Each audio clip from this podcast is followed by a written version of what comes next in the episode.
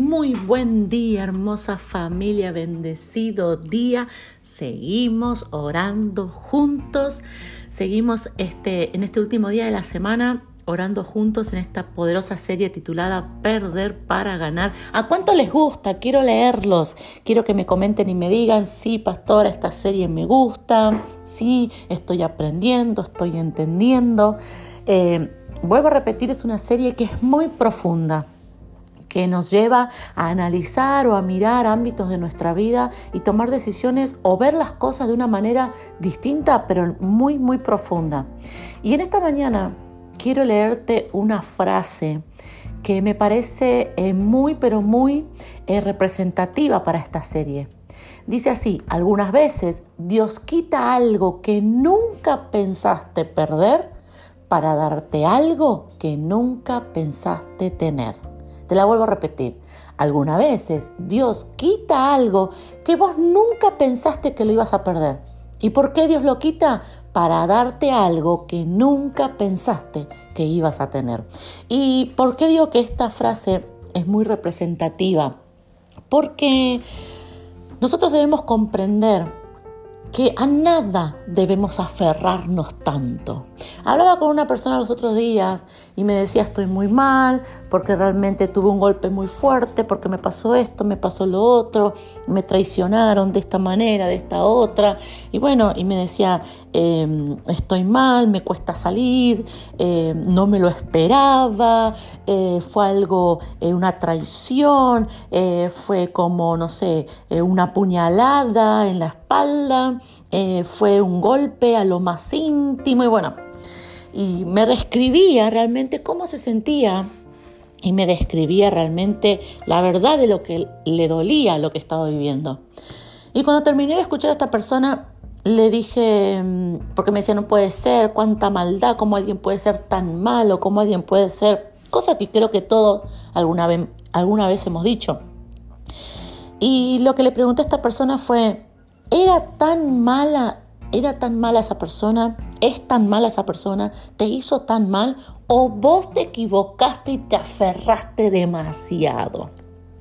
Obviamente que esta persona me abrió los ojos como que si fuera dos faroles. Pero es verdad, y comenzamos a hablar. Y yo le decía, ¿no será que te aferraste tanto? ¿No será que te confiaste más de lo que debías? ¿No será que te, vos te le diste un lugar que no tenías que darle? ¿No será que vos te colgaste? ¿Cuántas veces nos aferramos a algo y no lo queremos soltar? Y al único que tenés que aferrarte y no querer soltar nunca es a Dios. Oh, y a Dios lo soltamos cada dos pasos. ¿Alguien me puede decir amén en esta mañana? A Dios por cualquier cosa ya lo soltamos. Hablaba con nuestra apóstol Olga el otro día y le decía, ¿por qué siempre la gente cuando tiene que hacer un recorte, cuando tiene que sacar algo, lo primero que saca es a Dios? Si tengo que recortar en mi finanza, lo primero que hago es no darle a Dios. Si tengo que recortar en mi tiempo, el primer lugar que no voy es a la iglesia. Si tengo que, ¿por qué nosotros siempre estamos no queriendo soltar a Dios?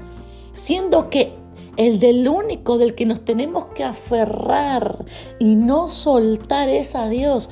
Ahora, todo lo demás, personas, proyectos, ideas, trabajos, lugares, todo lo demás es temporal, tiene un tiempo.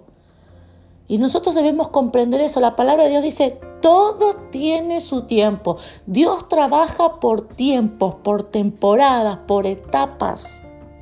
Lo único que es eterno, que todo va a terminar, todo va a pasar, las temporadas van a pasar, los tiempos van a terminar. Lo único que no se mueve, que es inamovible, es su palabra, es su reino. Él es el alfa y el omega, el principio y el fin. Solamente Él.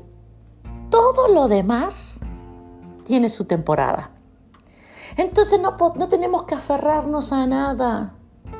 Muchas veces nosotros nos aferramos y eso después qué genera? Después genera dolor, después genera heridas, angustias, pero en todo momento Dios te dice, ¿por qué te aferraste tanto? Te lo di, fue bueno, aún las cosas buenas, no tenemos que aferrarnos a las cosas buenas. Porque todo tiene su tiempo, tenés un buen trabajo, no te aferres a ese trabajo con uñas y dientes, porque Dios tiene uno mejor. ¿Cuántos gritan amén? Y viene un de golpe porrazo, viene un cambio de jefe, viene un cambio en la finanza, te echan y vos te sentís mal porque tenías tu trabajo asegurado, porque vos pensabas que estaba todo bien, todo tranquilo y ahora viene este desorden. No, no vino un desorden en tu vida, sino que perdiste algo que nunca pensabas perder porque algo que nunca pensabas tener va a llegar a tu vida.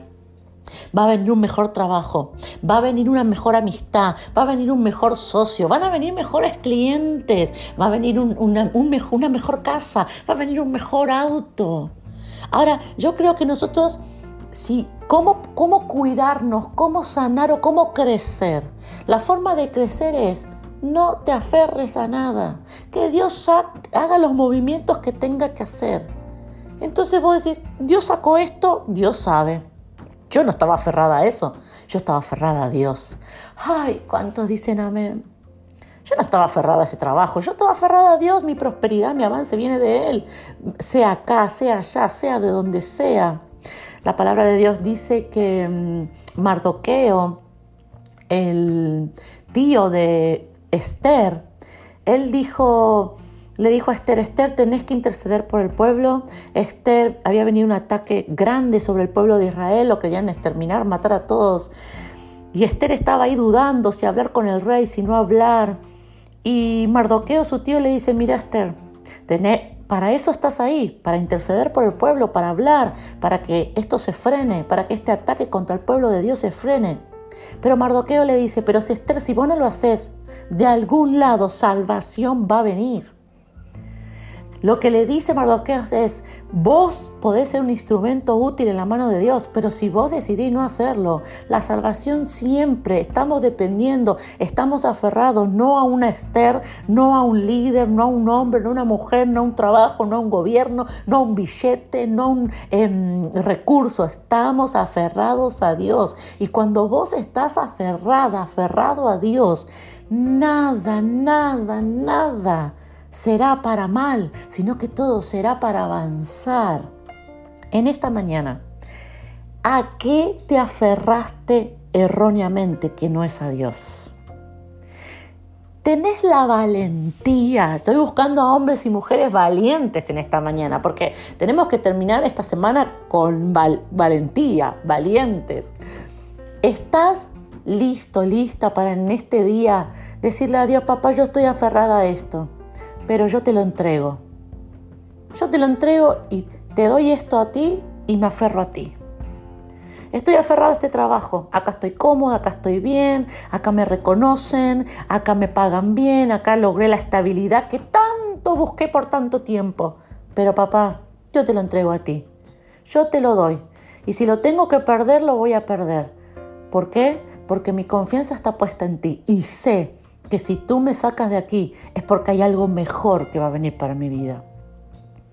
Estoy aferrada a esta amistad, estoy aferrada a este familiar, estoy aferrada a esta persona. Padre, yo te la entrego a ti. Suelto, hoy es un día para soltar a lo que te aferraste y aferrarte de Dios. ¿Cuántos valientes? Esto es para valientes. Este viernes es para valientes. Yo sé que hay valientes. Por eso es que llega esta palabra a tus oídos, a tu corazón. Porque sos un valiente, sos una valiente. Y lo único que Dios quiere no es incomodarte, sino que es desafiarte para soltarte algo mayor. Oremos juntos en esta mañana. Papá, te doy gracias por tu palabra. Y en esta mañana, Padre, Equivocadamente reconocemos que nos hemos aferrado a cosas y nos aferramos para querer tener estabilidad, nos aferramos para querer eh, estar bien, para, para evitar problemas, nos aferramos para sentirnos seguros. Pero Padre, el único que puede dar la verdadera seguridad eres tú. Así que en esta mañana yo me uno a cada varón y a cada mujer y nos aferramos a ti decirle dónde estás, papá, yo me aferro a ti. Solamente a ti y a nada y a nadie más. Amén y amén.